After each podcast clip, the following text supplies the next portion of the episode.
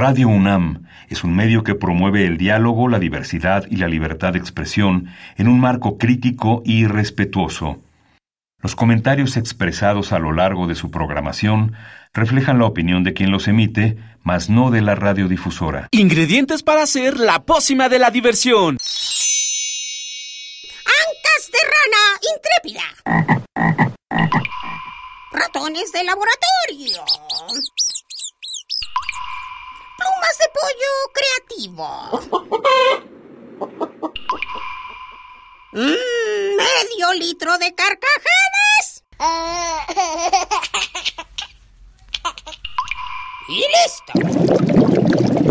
Revolvemos todo y decimos...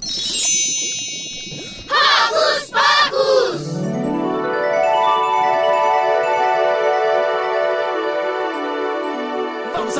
¡Vamos a brincar! ¡Vamos a brincar!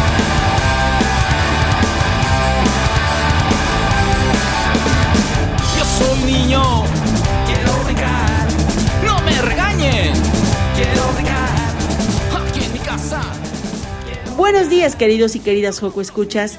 Les habla Silvia y me alegra estar con ustedes un sábado más. Los saludo con un beso sonoro. ¿Qué hubo, Joco Escuchas? Soy Santi, espero que se sientan muy contentos y los saludo con un choque de puño sonoro. También les mandamos un saludo a nuestro equipo de producción. Luz, Isis, Ale, Liz, Perla y Pablo. Y por supuesto a todos nuestros Joco conductores. Así como a mi papá y a mi perro. ¿Y qué te parece Santi si comenzamos? Porque hoy en Hocus Pocus... Pablo Cuellar preparó una entrevista sobre el libro Luis y Caro versus los fantasmas de la ciudad. Después, Santi nos va a sorprender con su cápsula para curiosos. Luego Perlita nos trae una obra dancística en la cual el fenómeno social de la migración infantil es el punto de partida. Y para cerrar este Hocus Pocus, Diego Emilio nos hablará sobre Mario Molina en compañía de la química Anamín del Rocío Pérez. Todo esto y más en compañía de unas buenas rolitas, así que quédense con nosotros que ya inició ¡Hocus Pocus! Hoy es mi día, quiero brincar. No me molesten. Recuerda que puedes ser parte del programa a través de nuestras redes sociales en una compu, tablet o celular. Con la supervisión de un adulto puedes visitar nuestro perfil de Facebook. Estamos como Hocus Pocus Unam. Regálanos un like, interactúa con nosotros en las publicaciones y mándanos tus sugerencias musicales. Y para iniciar este sabadito con toda la actitud, escuchemos Déjenme en paz de Yucatán a Gogó, con dedicatoria especial para Vic, Pollo y Anita. ¡Déjenme en paz! ¡Déjenme en paz! ¡Déjenme en paz!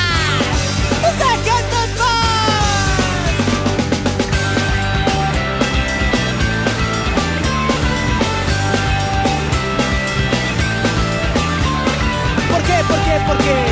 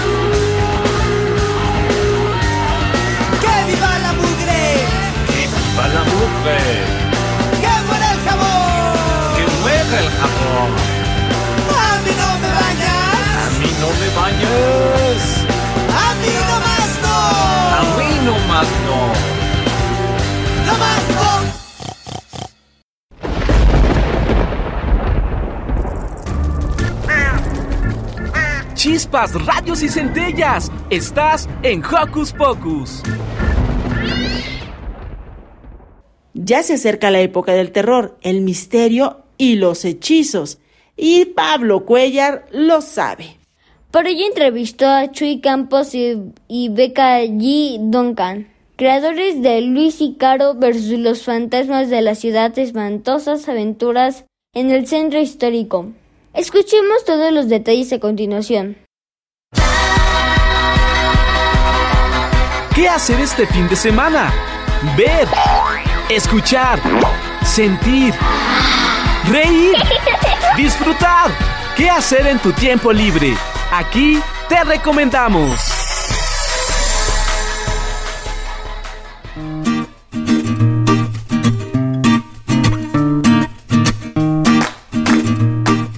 Hola, ¿qué tal? ¿Cómo escuchas? Yo soy Pablo y en esta ocasión pues vengo a inaugurar un poco esta temporada eh, tenebrosa que se está dando en octubre porque les traigo una recomendación y una entrevista con los autores de un libro que seguro les interesará muchísimo.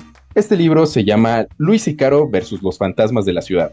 Espantosas aventuras en el centro histórico. Y en esta ocasión me acompañan los historiadores colegas Beca Duncan y Chuy Campos, quienes son los escritores de este libro. ¿Cómo están? Bienvenidos. Hola Pablo, muy, muy felices de estar aquí con tus radioescuchas. Muchísimas gracias por el espacio, Pablo. Qué, qué padre estar acá contigo. Muchísimas gracias también a ustedes por su tiempo y el espacio que nos dan. Cuéntenos un poquito acerca de este libro. ¿De qué va Luis y Caro versus los fantasmas de la ciudad? Bueno, pues Luis y Caro es la aventura de dos niños que aman mucho el centro histórico y que de repente, en un momento, se les da la oportunidad de conocer más a fondo la ciudad fantástica que hay en sus calles y en sus edificios y que de a poco ha sido olvidada porque hace más de 60 años que los últimos grandes escritores de fantasía de la ciudad pues ya no están con nosotros. Entonces, al parecer se le va a dar la oportunidad a Luis y Caro de conocer los fantasmas, pero no de una manera como la que cualquiera de nosotros a través de libros podría, sino que de una manera mágica. Van a tener experiencias muy bonitas alrededor de la magia y nos van a traer pues esos eh, seres que habitan en las calles y que en la noche pues da mucho miedo caminar por ellas gracias a que existen por ahí. Eso es lo que hace Luis Caro y también su amigo Tadeo. Sí, yo agregaría que pues es una aventura en la que van a descubrir la ciudad que se esconde detrás de la ciudad que caminamos todos los días o por la que pasamos en el transporte público, en el metro, o sea, detrás de todo eso que, nosotros podemos ver, se esconden muchos secretos y nuestros personajes, Luis y Caro, van a tener la posibilidad de descubrir todos esos secretos gracias a la magia y gracias a un interés por la historia y por la memoria de la ciudad. Wow, esto que mencionaba Chuy hace unos pocos segundos acerca de que la ciudad en ocasiones da un poco de miedo. Cuéntenos, porque también, aparte de que es una historia de terror, eh, miedo, suspenso, también recaban la parte de la arquitectura que se rescata mucho de la ciudad. ¿Cómo es que nos presentan estos escenarios que a veces parecen tenebrosos, pero que también están llenos de historia. Cuéntenos cómo, cómo surge esta idea de utilizar también la arquitectura de la ciudad dentro del cuento. Bueno, ahí yo diría que la idea surge como de unir fuerzas, tú y yo, por decirlo de alguna manera, de nuestros intereses y de nuestros temas de estudio. ¿no? Entonces yo, pues yo soy historiadora del arte y yo lo que más me gusta investigar es la historia de la arquitectura y de las calles, ¿no? De la parte urbana, digamos.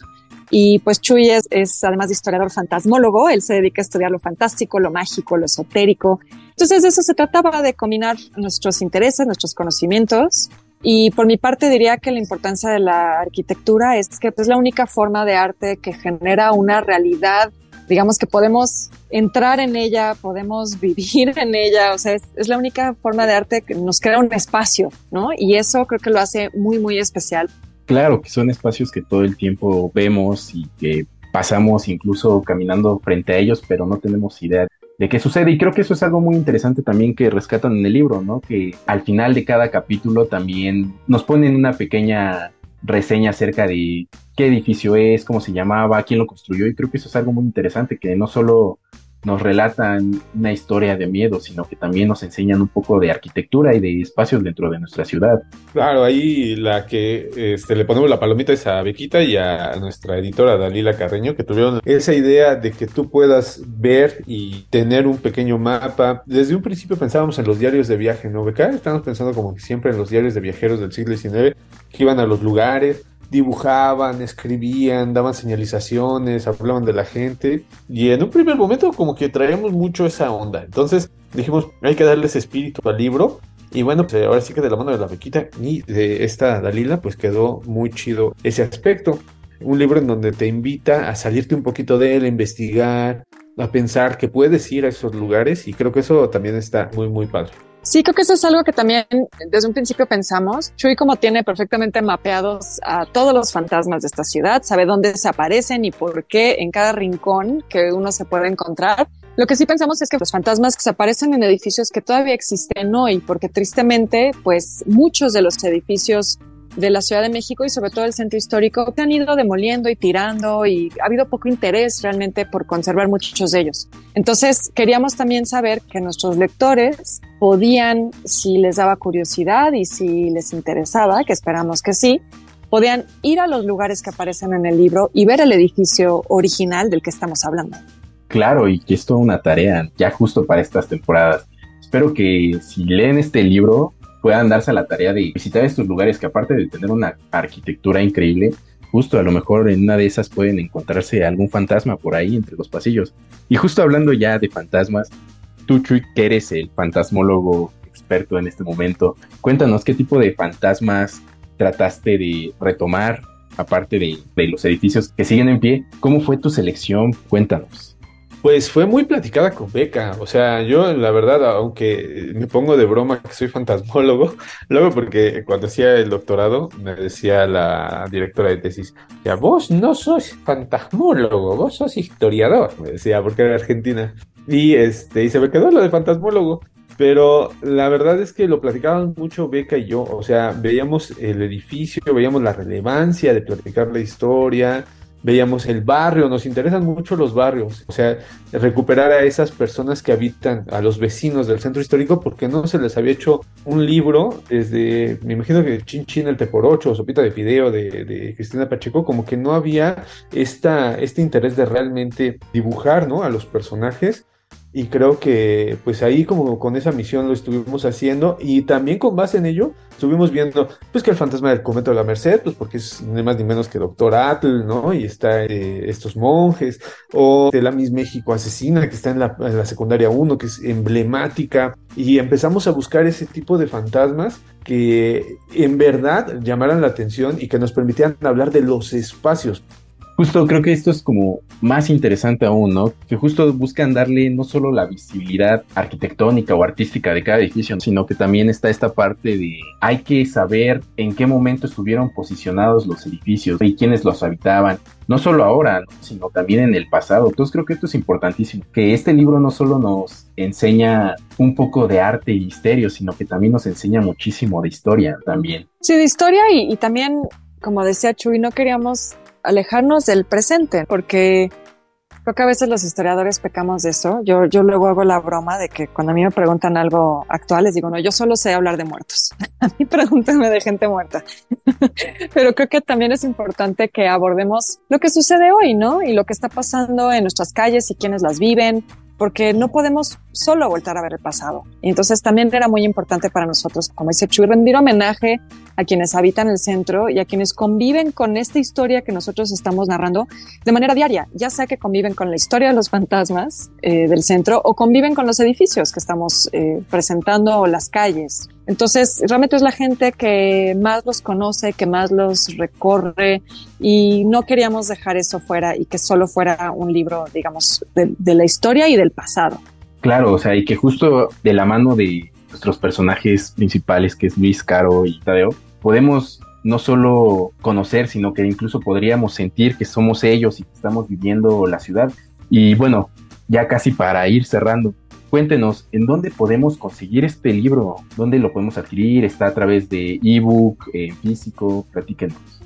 Pues está en todas las librerías, está bien chido porque lo pueden conseguir en Porrúa, lo pueden conseguir en Gandhi, lo pueden conseguir en Amazon, en este, en ebook también, ya está por salir el audiolibro que está bien chido, el audiolibro también está muy padre. Y lo que yo les recomiendo a todos es que lean el libro y vayan a otros lados, mientras estén leyendo el libro, pónganse un TikTok de, de algún edificio o vean algún video de YouTube o busquen información porque ese libro está planeado para eso, está planeado para encontrar más cosas de las que vienen, entonces lo pueden encontrar en todas las librerías y es una lectura abierta.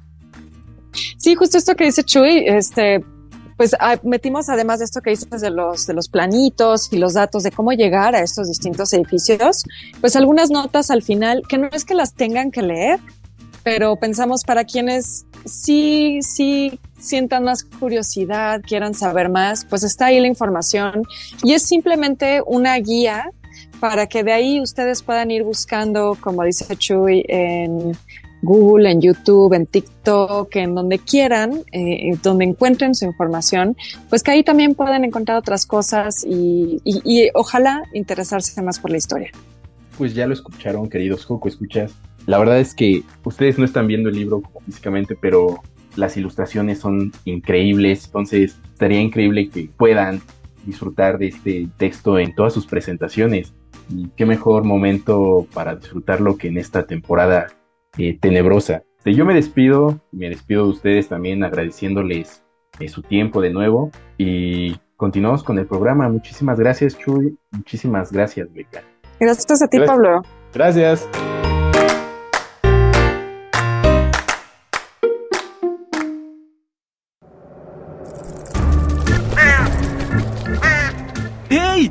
Parte de Hocus Pocus y busca nuestras redes sociales. En Twitter somos Hocus Pocus-UNAM y en Facebook Hocus Pocus UNAM.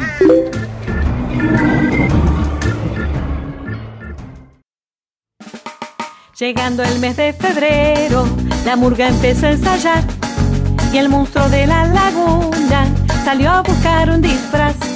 Se puso antifaz de piojo y plumas como el chajá. No quiere que lo descubran mientras dure el carnaval.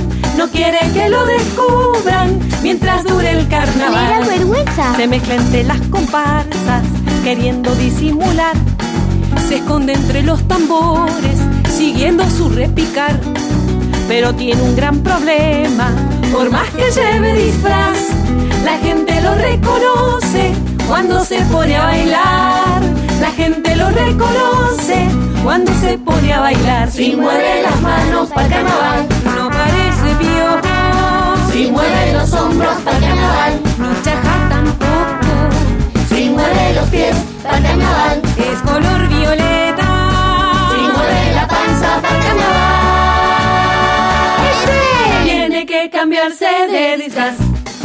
El monstruo de la laguna intenta con algo más. ¿Qué más? Careta de terotero y cola de cara ya.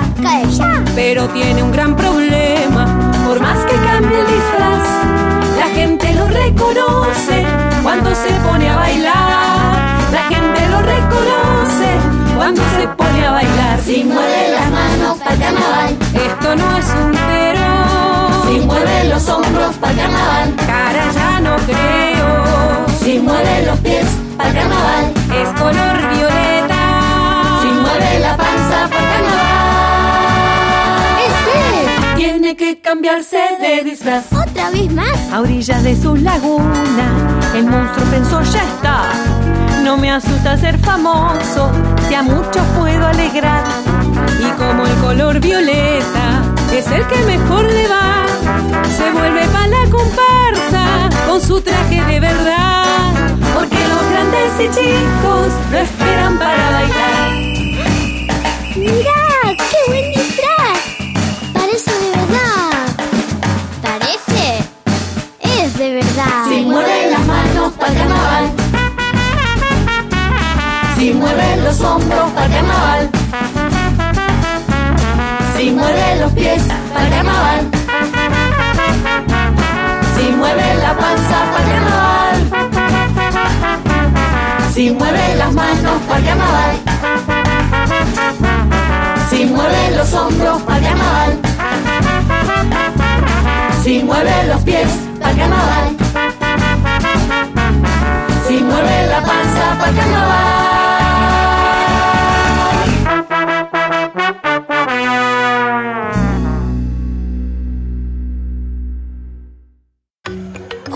Pocus te invita a descubrir las actividades lúdicas, académicas, culturales y científicas que la UNAM tiene para ti. Ay, a mí me dan mucho miedo los fantasmas. Ahora imagínate tenerlos cerca y vivir con ellos todo el tiempo. Uy. Seguramente sería divertido. Pero lo bueno es que es ciencia ficción, ¿o no? Mm, mejor déjalo así, Santi. Y mejor vamos a escuchar por qué los niños salen a pedir dulces en Halloween. Para curiosos. Para curiosos. Para curiosos. Para curiosos. Para curiosos. Para curiosos. Para curiosos.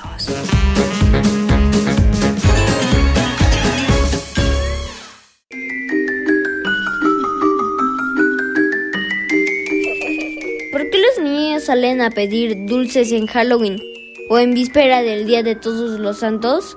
En estas fechas podemos ver a muchos niños con disfraces que van desde un simple fantasma hasta personajes de sus series favoritas del momento, todos reunidos con un solo objetivo, conseguir la mayor cantidad de dulces posibles. Pero, ¿te habías preguntado de dónde surge esta tradición? Halloween es una celebración que tiene sus orígenes en las tribus celtas de la Europa antigua. Esas le llamaban a su fiesta Samain, que significa fin del verano, que además de relacionarse con el cambio de estación, marcaba la creencia de que la línea que separa nuestro mundo del mundo de los muertos se estrechaba y por un par de noches ambos podían convivir. Durante la celebración del Samaín se acostumbraban a usar máscaras para ahuyentar los espíritus malignos que rondaban por la tierra. Además de que para espíritus bondadosos las familias dejaban ofrendas de comida fuera de sus casas, similar a lo que sucede ahora, donde en las casas los niños pueden ir a recibir la ofrenda de dulces para disfrutar en estos días. ¿Sabías el origen de esta tradición? Si no, ahora podrás contarle a tus amigos cuando salgan a pedir dulces. Yo soy Santi, hasta pronto.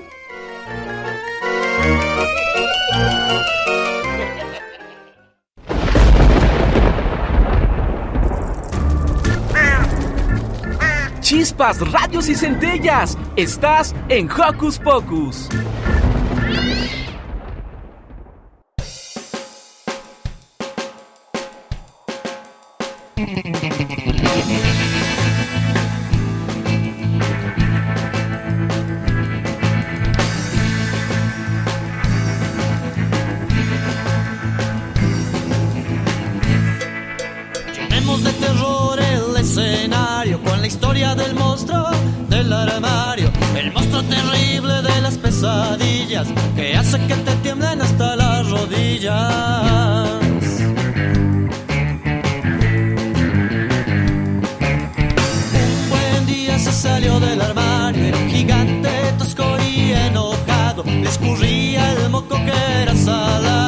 Las patas le apestaban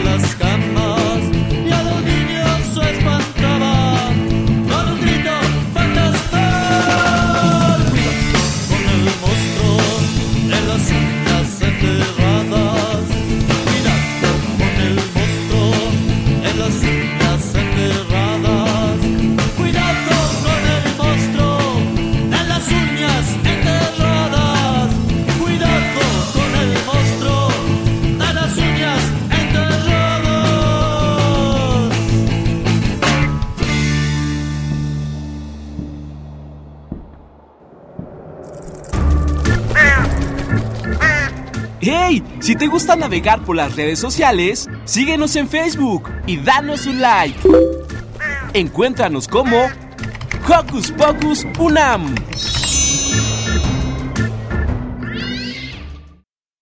¡Wow! Hoy aprendimos algo muy importante. Muchas de las cosas que hacemos en esta época tienen antecedentes de hace muchos, muchos años. Ahora, ¿qué te parece si escuchamos la entrevista que Perlita le realizó a Jesús Laredo, director de la obra El viaje de Toto? Un montaje dancístico para los peques y no tan peques.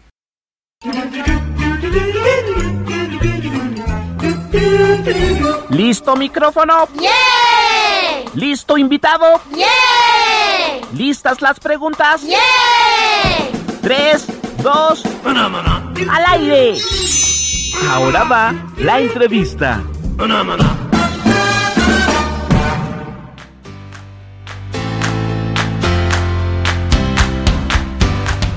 Hola, buenos días, Coco Escuchas. Les habla Perla Gatica. Estoy muy contenta de estar nuevamente con ustedes aquí en esta sección. Y adivinen, el día de hoy les traigo a Jesús Laredo, que es director y coreógrafo de un montaje dancístico llamado El viaje de Toto. En este montaje nos invitan a la reflexión de la otredad y la discriminación a través de temas como los procesos migratorios y sus consecuencias. Así que sin más, vamos a darle una calurosa bienvenida a Jesús Laredo. Jesús, ¿cómo estás? Buenos días. Hola, ¿cómo están? Hola, Perlatas. Hola, ¿cómo están, amigos Joco Escuchas? Pues nosotros estamos muy emocionados de tenerte aquí para hablarnos precisamente de este montaje dancístico. Eh, cuéntanos, ¿qué trama aborda este montaje? Mira, El viaje de Toto es una obra de danza dirigida a las infancias que nos relata la historia de un niño que tiene que salir de su pueblo porque hay mucha violencia y realiza un viaje migratorio a otro lugar. Ese viaje migratorio pues tiene experiencias buenas y malas. Al final logra llegar a su destino y eh, se encuentra con la problemática de que no es bien recibido en este otro lugar porque pues su cultura es muy diferente, ¿no? Y, y los niños y las niñas de la escuela donde va de su nueva escuela donde va Toto, pues no alcanzan a entender por qué llega un niño nuevo que habla diferente, que tiene costumbres diferentes y en un principio pues Toto se ve relegado, se ve discriminado y poco a poco logra convencer a los otros niños y niñas de que todos somos diferentes, pero que hay que respetar esas costumbres y esas creencias que cada uno tiene. Ese es a grandes rasgos de lo que habla el viaje de Toto. Oye, qué bonito todo lo que nos vas a proponer en este montaje. Precisamente hablábamos mucho con los Joco Escuchas del respeto, de la tolerancia y de alguna manera valorar esas diferencias que tenemos, en este caso con otros niños y niñas. ¿Por qué decidiste abordar este tema? Mira, decidí abordar este tema porque llevo dos o tres años indagando sobre procesos migratorios, pero en esta ocasión me llamó mucho la atención que las últimas veces que escuchaba noticias se hablaba mucho de las infancias, nunca había escuchado, ¿no? Anteriormente te decían el migrante, las migrantes, pero nunca hacían referencia a las infancias. Y en las últimas ocasiones empecé a ver, a notar eso, que había muchas infancias viajando en estos procesos migratorios. Me llamó mucho la atención y, y decidí indagar un poco qué sucedía con estas infancias, qué sucedía en sus vidas, cómo eran transformadas, qué pensaban, qué inquietudes tenía un niño, una niña de 10, 7, 8 años que realizaba un viaje a veces sin comprender por qué del todo hacía ese viaje y después el no entender el por qué se enfrentaba a una cultura diferente, ¿no? A unas costumbres, a unas tradiciones diferentes. Y entonces decidimos hacer esta obra que se llama El viaje de Toto, en el que quisimos plantear todas estas inquietudes que tienen los y las niñas, ¿no? El viaje de Toto es parte de una trilogía que estamos haciendo. Esta es la primera obra, El viaje de Toto. El segundo se llama Niños de Arena, haciendo referencia al desierto. Y la tercera obra se va a llamar Refugio, que es una obra también, las tres obras tienen que ver con cuestiones de migración y de otredad. Para mostrar un poco a otros niños y a otras niñas estos procesos, cómo los vive un niño, ¿no? Y tratar de generar un poco la reflexión en los asistentes de estos procesos que a veces no entendemos mucho, pero que siempre mantenemos una distancia de decir, la gente que viene migrando nos da miedo, pensamos que son malas o no alcanzamos a entender muchas cosas, entonces lo que queremos es plantear un poco esa problemática para que nos volvamos más empáticos y empáticas con las y los otros. Claro, algo muy importante aprender y aplicar desde que somos pequeños o pequeñas. Este montaje dice que es para toda la familia, o sea que podemos llevarnos a nuestros papás, a nuestros abuelitos, a nuestros tíos. Cuéntanos. Sí, es para toda la familia porque planteamos, en un principio planteamos la cuestión de decir, no es que no solamente para las infancias, es para toda la familia porque al final de la obra hacemos un pequeño ejercicio en torno a la reflexión de la migración. Le llamamos taller, aunque no se encaja concretar como un taller, es una serie de ejercicios que duran media hora más o menos, pero en la que nosotros nos interesa que participen los padres y madres, tíos, abuelitos, el que acompañe al niño, a la niña, a la función, para que también comprendan, ¿no? A veces no alcanzan a entender esa reflexión. Y la idea de esto es que el adulto conviva con las infancias para que se cree todo un círculo en el que nosotros ponemos una parte, pero también el padre, la madre, la abuela, el abuelo, el tío, la tía, colaboren también en esa comprensión de, que el niño haga esa reflexión sobre la otra, sobre el otro.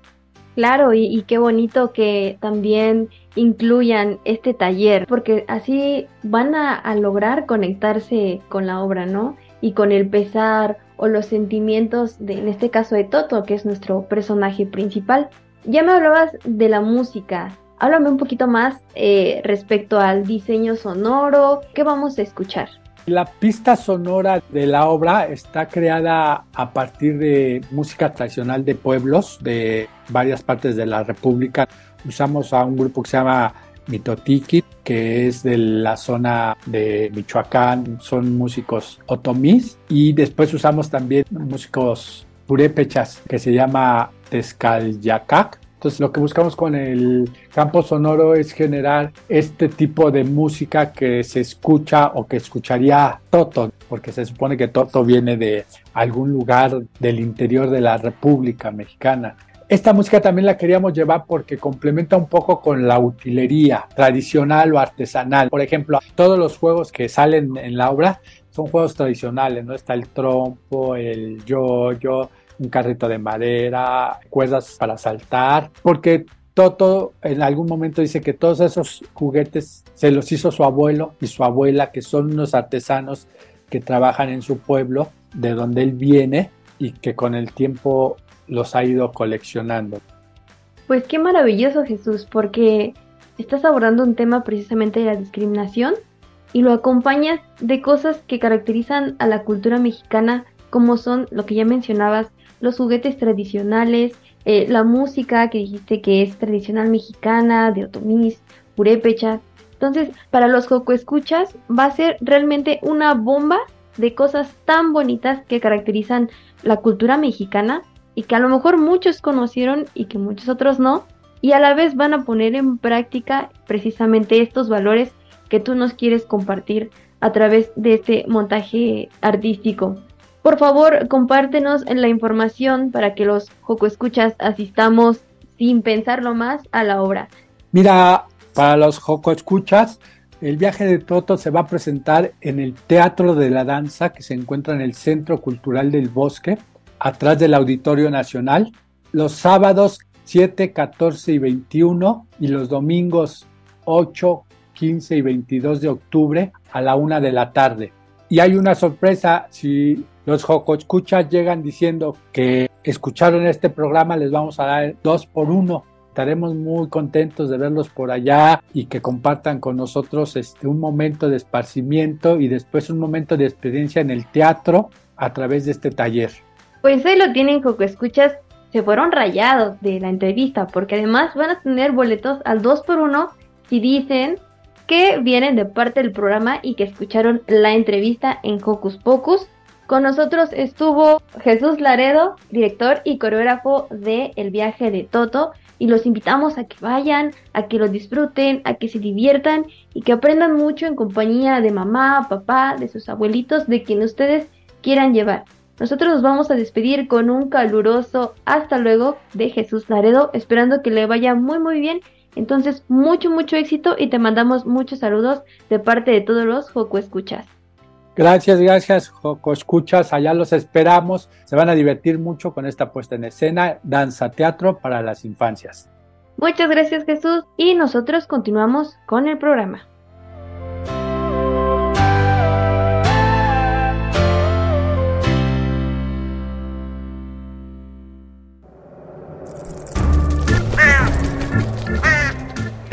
Sé parte de Hocus Pocus y busca nuestras redes sociales. En Twitter somos Hocus Pocus-UNAM y en Facebook Hocus Pocus UNAM.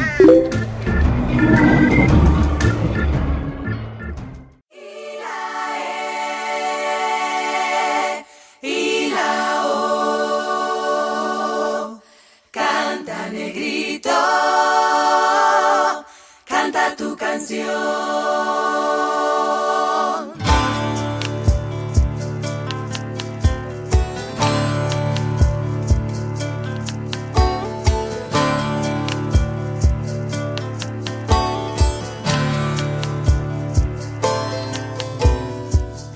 Estaba el pequeño Juan en la selva del Chocó. Estaba el pequeño Juan en la selva del Chocó. Buscando cómo atrapar la luna reflejada en el mar. Buscando cómo atrapar la luna reflejada en el mar. Y la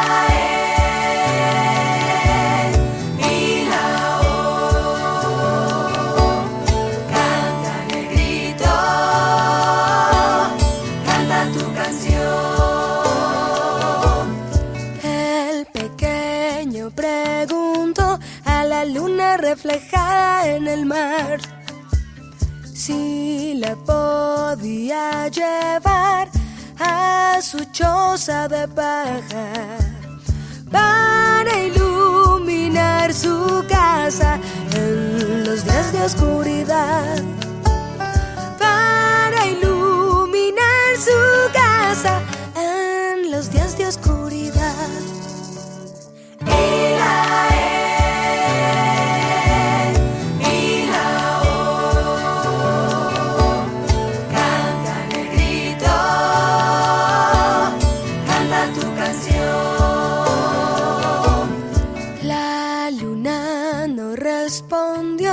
Y sonrió al negrito Juan.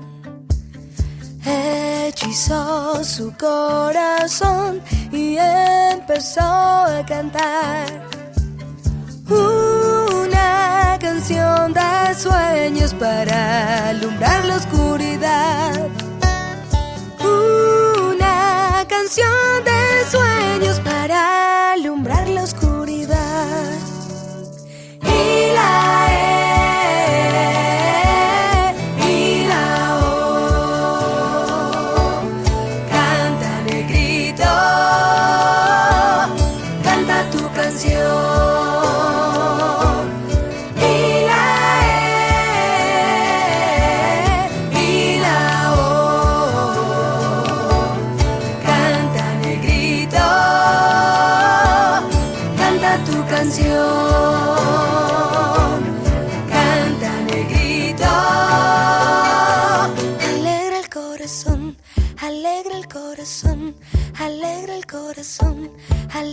Corazón, alegra el corazón, alegra el corazón, alegra el corazón, alegra el corazón.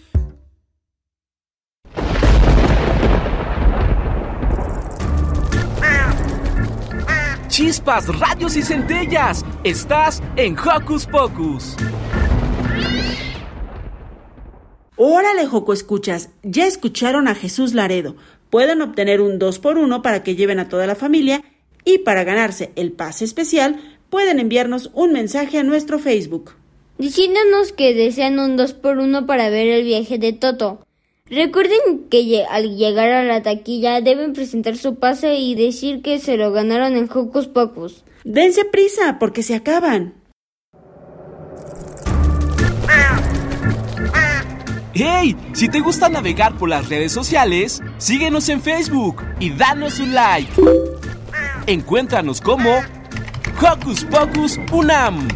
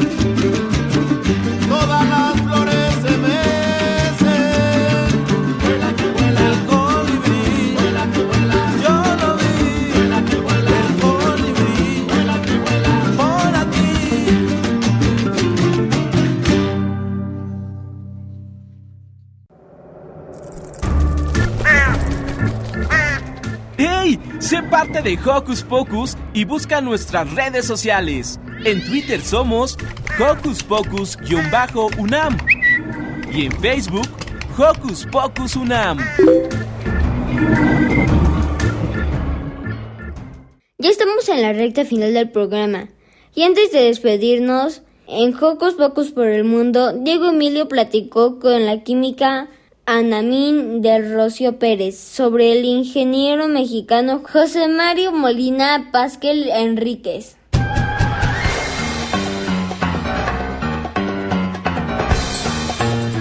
Investigaciones Especiales de Hocus Pocus presenta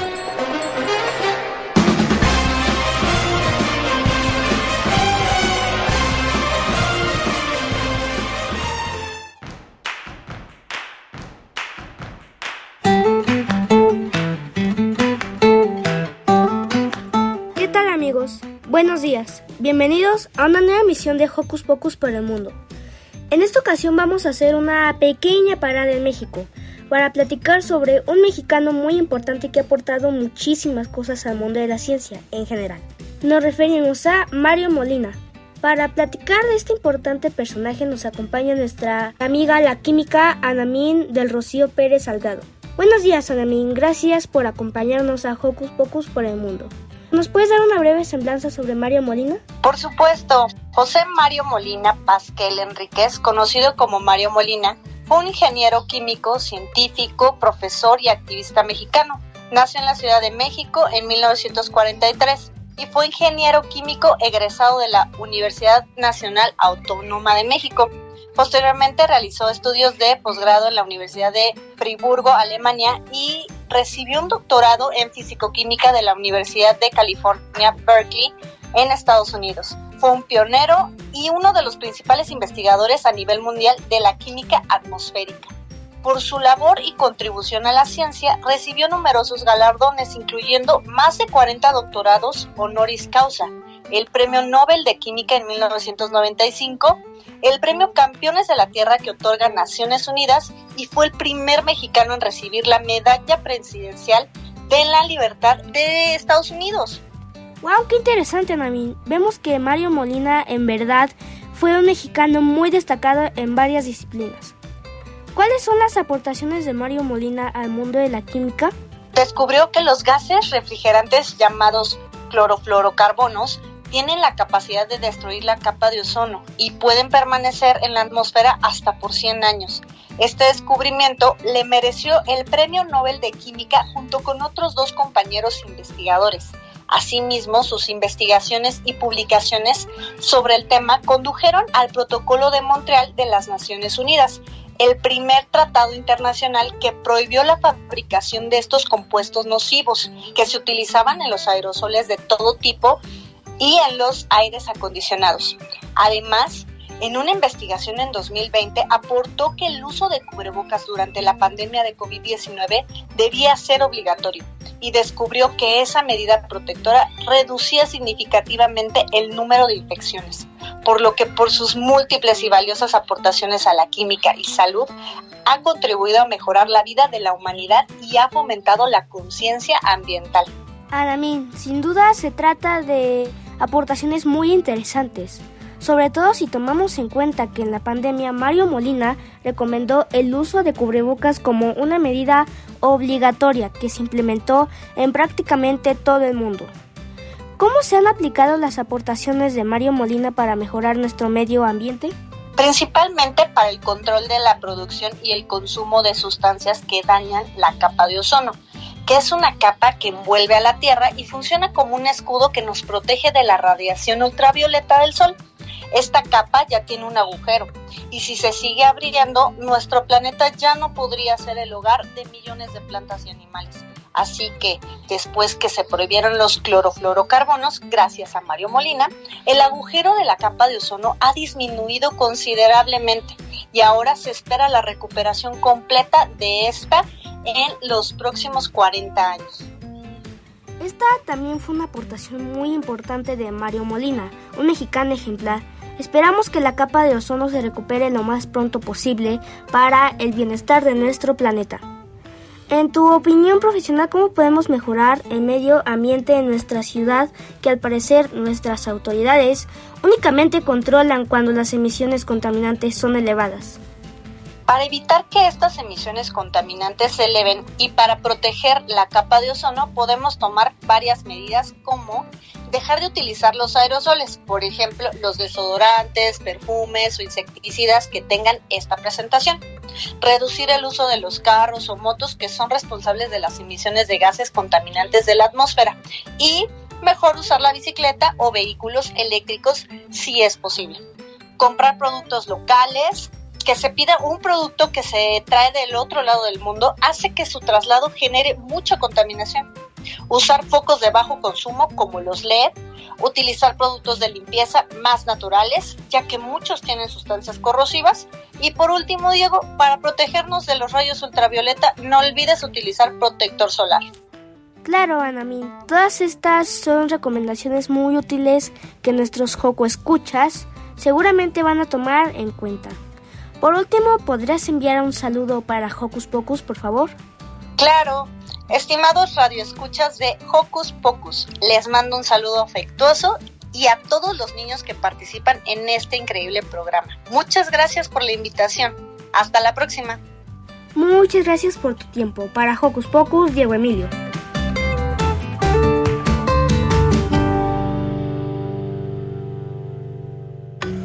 Hocus Pocus te invita a descubrir las actividades lúdicas, académicas, culturales y científicas que la UNAM tiene para ti.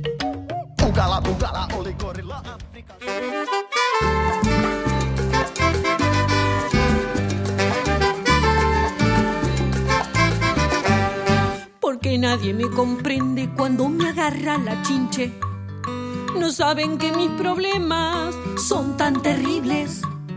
Me dicen que no exagere creyendo que hago berrinche. Me enojo porque en invierno las vacaciones son cortas. No quiero salir de casa con tanta ropa. Tampoco me va el verano porque el calor me sofoca. Las medias me quedan grandes y los zapatos me aprietan. El buzo me queda corto y hay más problemas. No quiero tomar la leche y tengo mucha tarea. De pronto una musiquita empezó a sonar adentro, de la cabeza a los pies, de los pies a todo el cuerpo. La chincha se fue volando, que sí, santo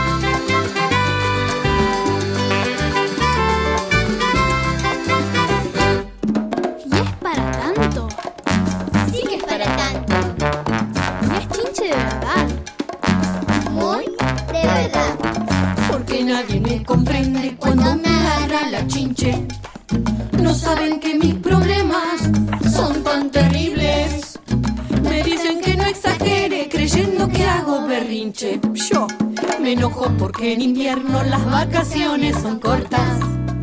No quiero salir de casa con tanta ropa. Tampoco me va el verano porque el calor me sofoca. Las medias me quedan grandes y los zapatos me aprietan. El buzo me queda corto y hay más problemas. No quiero tomar la leche y tengo mucha tarea. Musiquita empezó a sonar adentro, de la cabeza a los pies,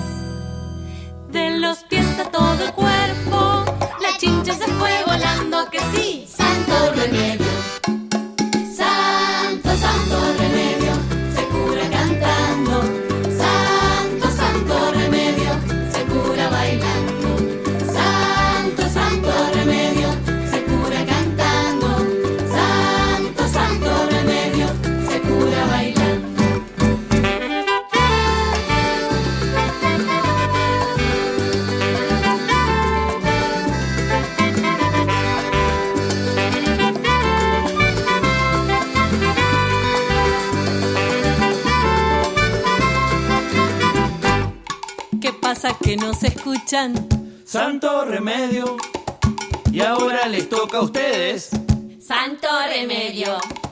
Más lindo lo canta Lola. Mejor vamos con los chicos.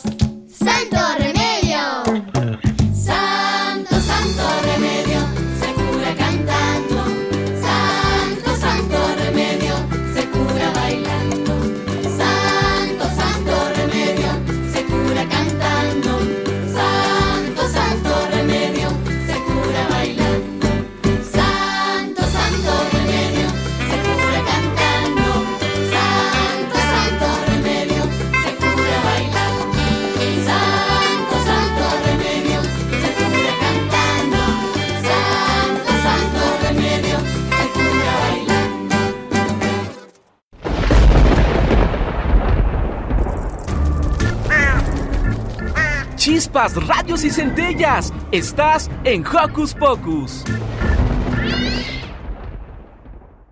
Llegamos al final de este Hocus Pocus y eso siempre me pone un poco triste. Igual a Misil, pero recuerden que nos escuchamos todos los sábados en punto de las 10 de la mañana. Por el momento nos despedimos de todas las infancias que nos escuchen del otro lado de la bocina. Que tengan un fin de semana repleto de carcajadas y mucha diversión. Les enviamos despedidas sonoras, así que hasta la próxima. Chaito. Radio UNAM presentó el espacio donde las niñas y los niños usan la magia de su imaginación.